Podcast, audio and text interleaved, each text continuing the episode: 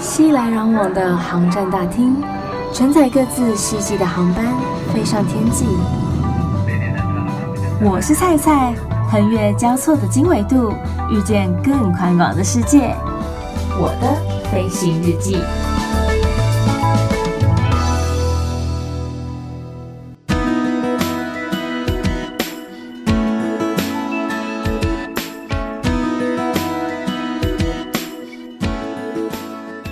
Welcome board！欢迎收听我的飞行日记，我是空姐菜菜。在前一集呢，带大家来到了澎湖的花火节，然后也为大家介绍了它今年的一些特点，还有它值得一去的地方。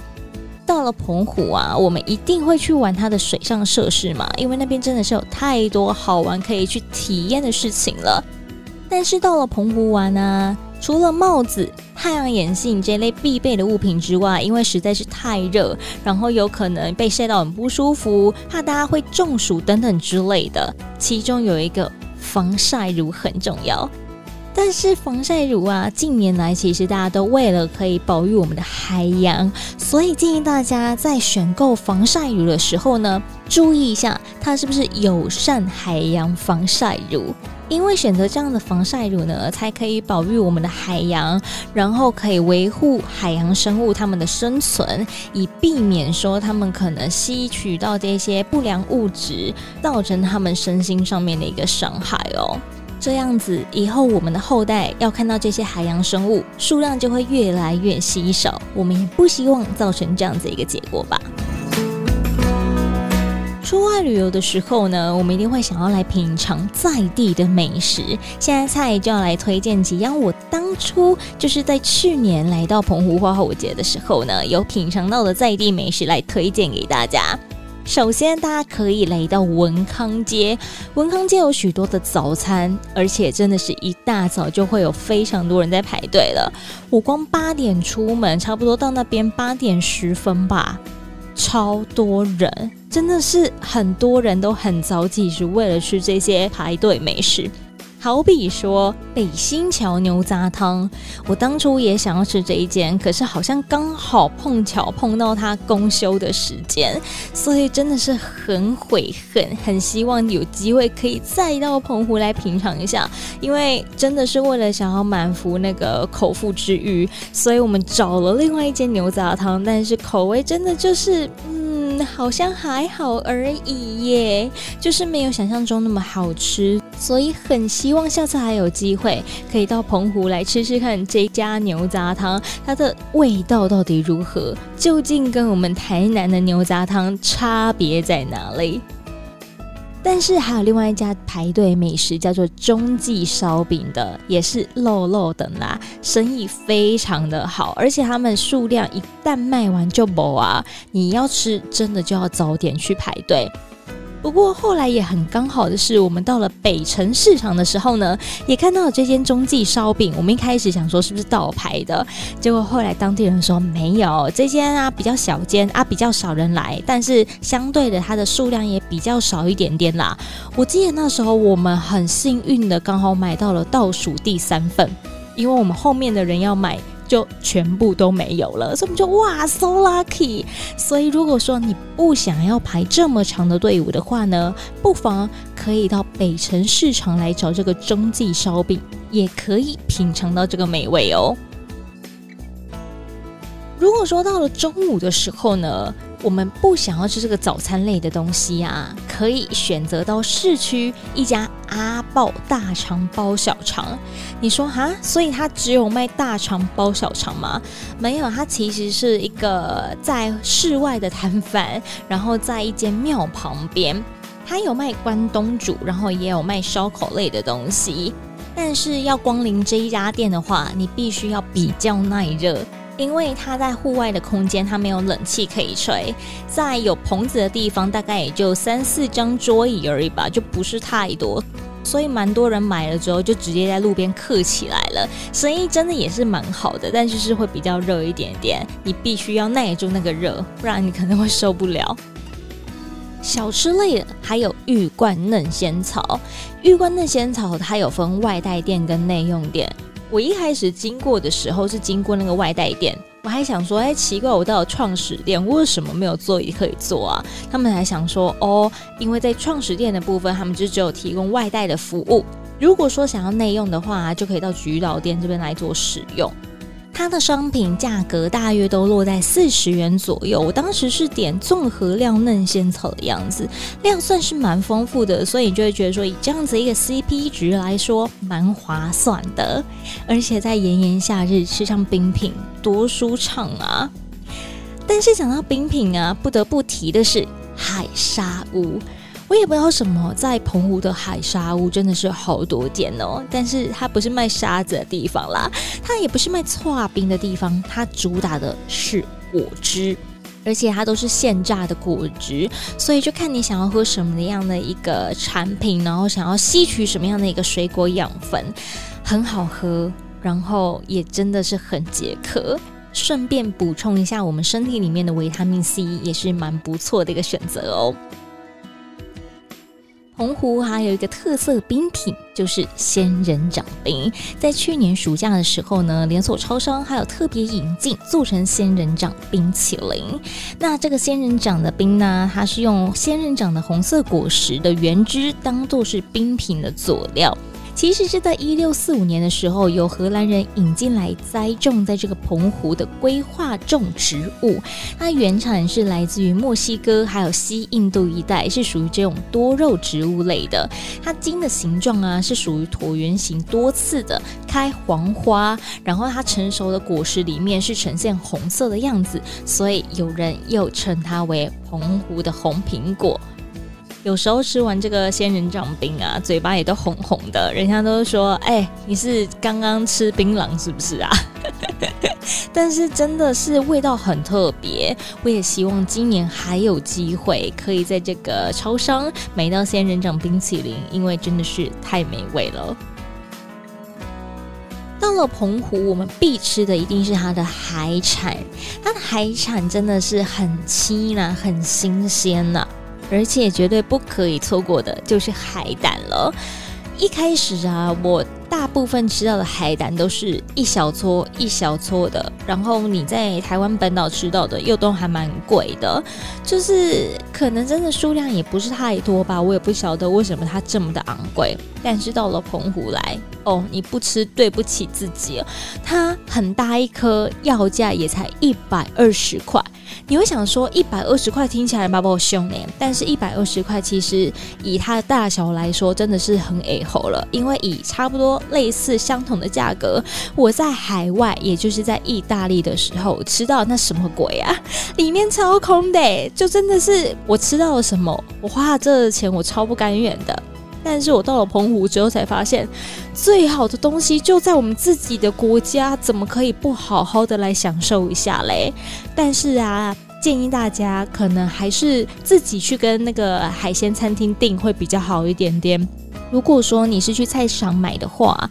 它或许都不是现捞起来当天弄的，有可能是已经冷冻过的，那个口感或许会有一点点差别。如果你不是这么在意的话，那没关系。啊，有些人如果说你是想要吃那种熊切的话，就是现捞起来当天弄的那一种啊，就可能还是要跟餐厅先预定，请他就是帮你做准备。隔天现场去享用会是比较好的哦，然后他们处理也都需要一段的时间。我记得我们都在餐厅等的时候，等了将近快半个多小时吧，想说也太久了吧，是在干什么啊？是不是被漏单了？结果老板才说，因为海胆在处理上面需要比较繁复的一个手续，所以需要稍待比较久一点点时间，大家耐心等候我们的美食吧。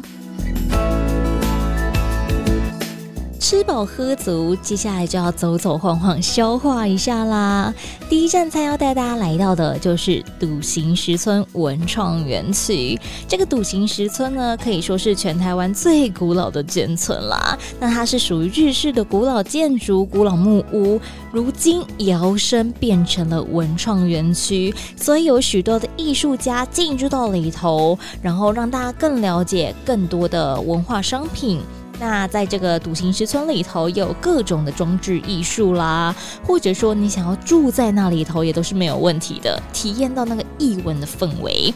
还有倘若你真的走走累了，也有咖啡厅可以让大家休息一下，甚至你想要怀旧一下，买一些怀旧商品，也有干妈店可以让大家来选购。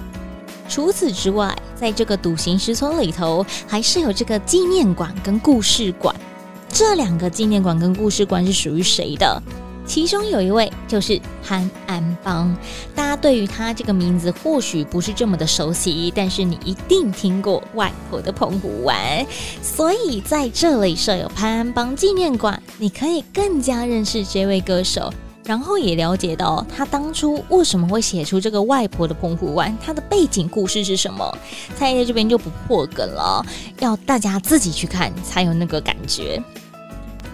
另外一个故事馆是谁的？这位歌手可以说是英年早逝，他真的有非常多很棒很棒的作品，然后也是相当多人喜爱合作的一位很优秀的歌手。只是因为一个意外，然后让他离开人世间。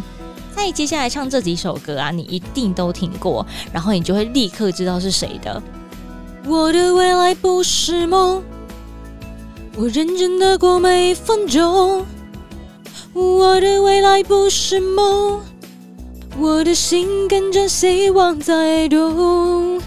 有没有一种热血澎湃的感觉？或者说，天天想你，天天问自己。然后还有，我最深爱的人伤我却是最深。你看，就是随随便便就可以唱出这么多首脍炙人口的歌曲。知道是谁了吧？这么明显，没错，就是张雨生。或许比较新生代的年轻朋友们会对他有点陌生，但是在勾扎西尊，就是他真的真的非常非常的有名，然后走在大街小巷，没有人不知道他。只是好像鲜少人知道张雨生是澎湖人，所以在这个张雨生故事馆，除了可以让你了解到他的一生之外，在里头也摆上了他许多的奖杯、讲座，然后他还有他过去手写信给爸爸那些手写信，也都摆放在里头。我也是因为那些信才知道，哇，原来张雨生的字这么的漂亮啊！所以大家来到澎湖，千万不可以错过这个笃行石村文创园区。飞了一趟到了澎湖，怎么可以错过他们的海上活动呢？在近几年呢、澎湖的海上活动真的是发展的越来越好，然后越来越蓬勃，有越来越多的选项可以让大家来做选择来体验。首先，菜要带大家来体验的就是。一日游的行程，在这个一日游的行程当中，主要就是让大家来体验一下偷海人的香瓜啦，然后会搭配这个潮汐来安排活动。像在涨潮的时候，就很适合来海钓。那时候船长就是带着我们到了原贝屿还有鸟屿之间的渔场来垂钓。一般比较常见的渔获，可能就是石斑鱼啊、黑尾鯛等等之类的。但是你不用想说啊，我花了那么多的时间在那边又晒又等的，好不容易钓到了几只，结果后来都给渔民拿去卖，我北河啊，你不用担心哈。这些我们钓到的鱼，全部通通都会变成我们的下午茶。成长会请专门的负责人员，然后来帮大家来烹调。下午大家偷嗨完了，就会有这些好料等着大家了。我那时候钓到最多的好像是红心鸟，我记得我钓到的四只里头就有三只是红心鸟。虽然说钓到的都不是什么大鱼，可是当你钓到的那一刹那间，你会非常的兴奋，而且会很有成就感，因为你就看旁边有些人怎样钓都钓不到，但其实也不是真的是大家技术差啦，而是跟海流又有些许的关系，然后也有跟鱼群流的方向也有关，所以如果你真的钓不到的话，没关系，你换个位置，海钓高手说不定就变成是你喽。海钓结束之后，我们要来跟海鸥近距离的接触了。那时候我也忘记船长是带我们到哪一个方向嘞。反正我远远看着一颗大石头，然后上面一点一点白白的，很突兀。等到船身越来越靠近的时候，才发现说不对，那一些是海鸥，但是它是小只的海鸥，就是可能刚出生没多久，还不太方便自己出去觅食，要靠着爸妈出去帮忙觅食回来喂它们。这样你就觉得他们这些小海鸥好可爱哦。然后我们也会在海上展开海鸥喂食秀。有两种方式可以来喂食海鸥。先跟大家讲第一种比较简单的方式好了，就是我们会用一个小碗装成一些小鱼，然后一只一只的抛向空中。这些海鸥的眼睛也相当锐利，反正你一抛上去，它就会立刻叼走，所以你也不用担心说这些鱼会很浪费就掉入海里，不会啊。就算它真的掉入海里，它也会飘在那个海面上，海鸥也是会把它捡起来吃的。那第二种方式就会稍微危险一点点，但是你只要按照船长跟你说的方式，你就不用担心会受伤。因为有些人真的那个俯冲下来的时候还是会有点怕啦。怎么说呢？因为啊，这个是我们要用食指还有我们的大拇指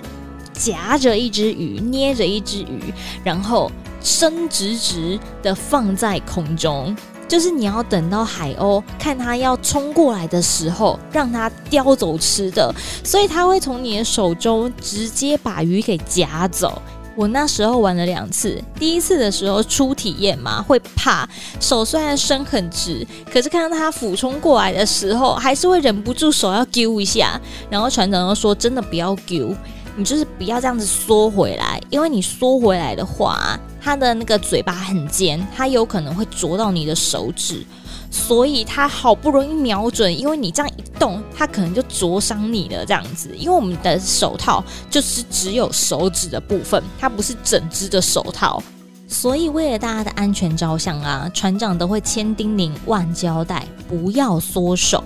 用你的手指夹好小鱼之后呢，站到船头，用你没有拿小鱼的那一手抓紧船身，另外一手有拿小鱼的那一手升高高伸直，然后看一下那个风向，因为海鸥是顺着风向俯冲下来的，所以如果说你那个方向它不好俯冲的话，它可能就会拖很久都吃不到那个鱼，因为它也没有办法叼到它。然后大家一定都会很想要捕捉这千载难逢的画面啊！可是呢，因为它的速度真的是太快了，一瞬间，所以你要用慢动作摄影才能将画面拍得很清楚。另外，船长也会让大家来看看如何用传统的方式来捕捉前慢，如何诱捕这个前慢，让它进入到这个特制的前慢馆当中。这个前慢管它就是可进不可出，所以我们也不用担心说它会溜掉。然后将这个预先放置在船身旁边的渔网给拉起来的时候，还会发现到很多特别的生物。我那时候看到最特别的就是后。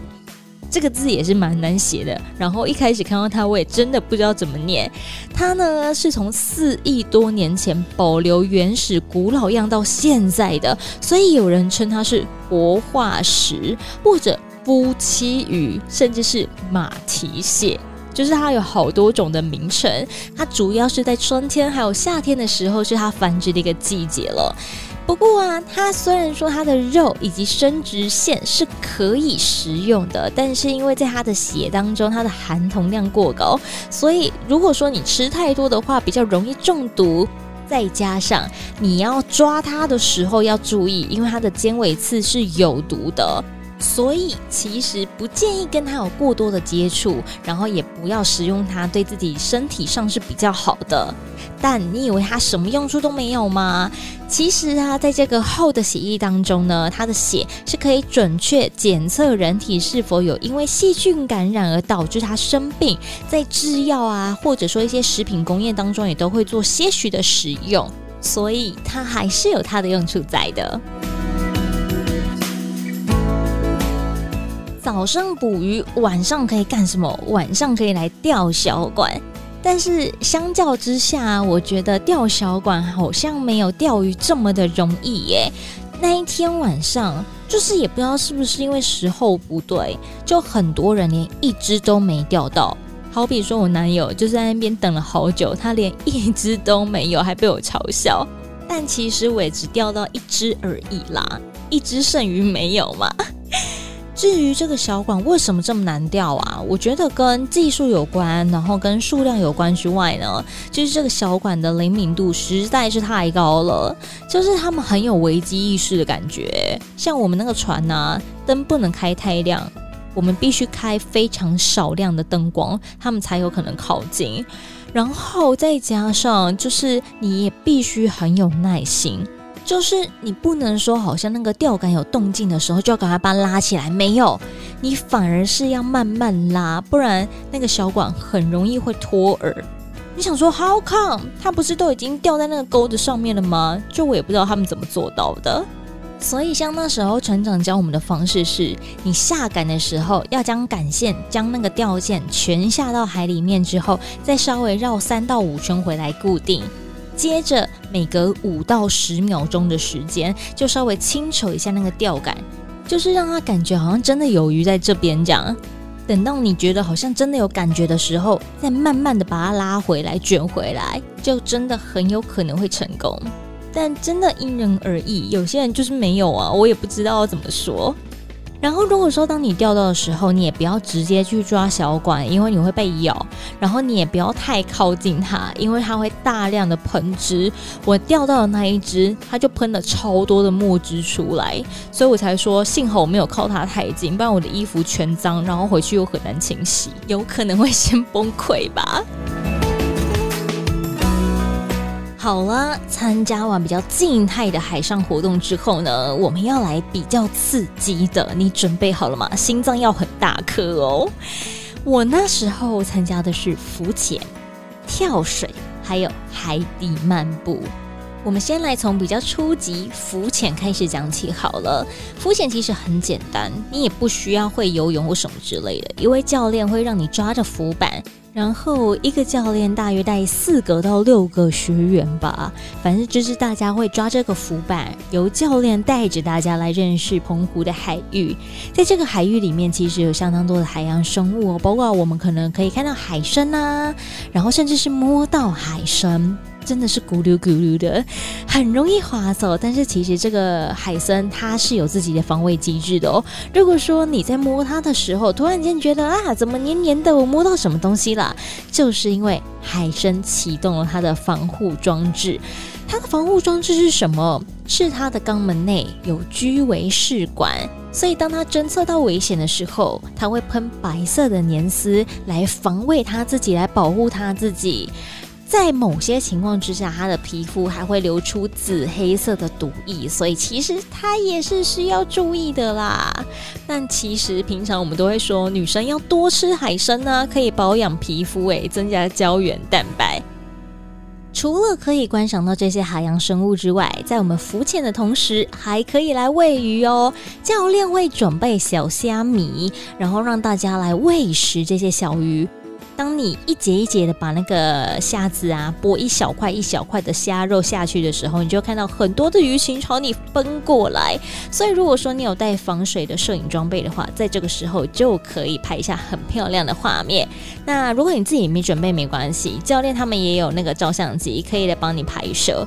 不过，在浮潜的时候，我们最需要注意的就是不要站立。有时候我们看到那边好像可以站呢，就是有一块大石头，但其实它是珊瑚礁。反正呢、你也不会累啦，因为有的人也不是你啦，有的人是教练嘛，所以你只要记得紧抓住浮板就好啊。在海中间就不要随便的站立，因为你这样子的站立是一种杀生的行为哦。体验完了浮潜，那我们接下来要来跳水啦。跳水是相对之下比较刺激的一个活动，真的会很软脚，站到上面那个高度，Oh my goodness，就是你会很害怕。你根本不敢跳下去，从下面看的时候都会觉得好像还可以，看大家跳得很尽兴，玩得很开心。但是当你真的站到那个平台上面，站到那个跳板上面的时候，完全不是这么一回事啊！很多人都会在下面说：“没关系，你加油，Come on，很好玩什么的。”可是不敢，就真的是不敢跳。像我那时候也是拼命挣扎了好久，因为你就会觉得说，我都花了这样子一笔费用了，我就是想要来体验呐。那如果没有跳下去的话，好像很浪费。而且教练在下面也会说：“你不用担心，我会接住你好吗？而且你有穿那个救生衣，所以你也不会沉下去或什么之类的，你也不用担心说自己不会游泳或干嘛的。可是就很可怕嘛。但是我后来跳下去之后，觉得好像是还蛮好玩的啦。只是真的真的要切记，一定一定要捏住你的鼻子。”不管你是用跳板跳下去的，或者说你是用那个他们有一个小的溜滑梯，你是用溜滑梯溜下去的方式，都必须要捏住鼻子，因为它是一个重力加速度一个概念，所以你一定会先沉到水里面之后再浮上来。那碰到那个水面的那个刹那间，海水很容易会灌进你的鼻子，上来的时候你会特别的不舒服，就会觉得你的咽喉的部分好像有被撞击到的感觉。所以不管你是采用哪一个方式跳水，一定要捏住你的鼻子。那我不知道是不是我自己当时太惊恐的关系，所以教练帮我拍摄的照片都实在是有够丑的，就是表情歪七扭八的，然后相当的狰狞这样。所以大家也要记得要注意你自己的脸部表情哦。最后要带大家来到的是海底漫步。我们都听过月球漫步，甚至是太空漫步，但是我们有来过海底漫步吗？海底漫步它的装备其实跟太空漫步好像有一点点像，都有一个很大很大的帽子，而且光那个头盔就有三十五公斤的重量。你会想说：天哪！太重了吧，我怎么办法撑得起来呀？抬不动怎么办啊？是不是就不能体验了呢？虽然说这个头盔重达三十五公斤，但是一下水之后啊，它其实就会跟气球一样会往上飘。然后在佩戴的过程当中呢，也会完全全程由教练来搬运，然后人是在水中佩戴完成的，所以你也不用担心说可能会有重量抬不动的问题。然后这个海底漫步啊，是即使你不会游泳的人都可以参与的。它就是走一个楼梯下去，然后下面有扶手可以让你扶着，沿路这样子走到定点之后，观赏我们的海底生物。每个人的时间其实不长诶，我这样子算一算，大概就。十分钟左右吧，因为就是一小段路而已，然后就是让大家慢慢行走，一个接着一个，它也不会让你做过多的停留，就是让你体验这样。教练也会想办法帮你跟这个海底生物来合照，做下一个完美的记录。只是在体验这个海底漫步啊，它有些许的限制哦，好比说你是孕妇，或者说你有什么心血管疾病。气喘，甚至是刚动完手术等等等之类的，都不大适合参加这样子一个活动。然后小朋友可不可以啊？那我也相信有很多爸爸妈妈们会想要带小朋友来体验，小朋友是可以玩的，但是还是要看一下他的身高，建议是身高一百二十公分以上，然后不会对密闭空间感到恐惧才可以下水，因为在水中啊，如果我们有任何的不适的话呢，我们是用手。来跟教练比的，就是有点用手语的方式，就是教练会一开始先教导大家说，如果说你觉得你耳朵不舒服的时候，你可以比什么，或者你想要上来，你觉得你身体不适的话，你可以怎么比，让他们知道，因为在水中讲话，大家是都听不到的，尤其大家都在头盔里头，更是如此。所以，当如果真的发生任何状况的时候，我们只能靠这些手势来告诉教练。有些人可能会担心说，这样子听起来海底漫步是不是有点危险啊？会不会有可能还造成什么潜水夫病之类的？其实是不会的，因为这个水压的形成是来自于它的深度，是每下潜十公尺会增加一个大气压。那潜水夫病是因为下潜到超过十公尺后，空气当中呢有一些成分溶剂到大家的血液里头，快速的上升而造成的血栓。但是海底漫步只会让游客在水深三到六公尺的海域活动，水压不足以让空气融入到大家的血液里头，所以不会产生潜水夫病的一个状况。那海底漫步啊，也不需要任何的证照，只有背氧气瓶的这些教练们是需要证照的。所以，除非你们要组团，然后来参加那个就是重装潜水，不然是不会要求大家要有证照的。是个很简单，然后可以满足到大家到海底下体验跟这些海底生物近距离接触的一个方式和活动。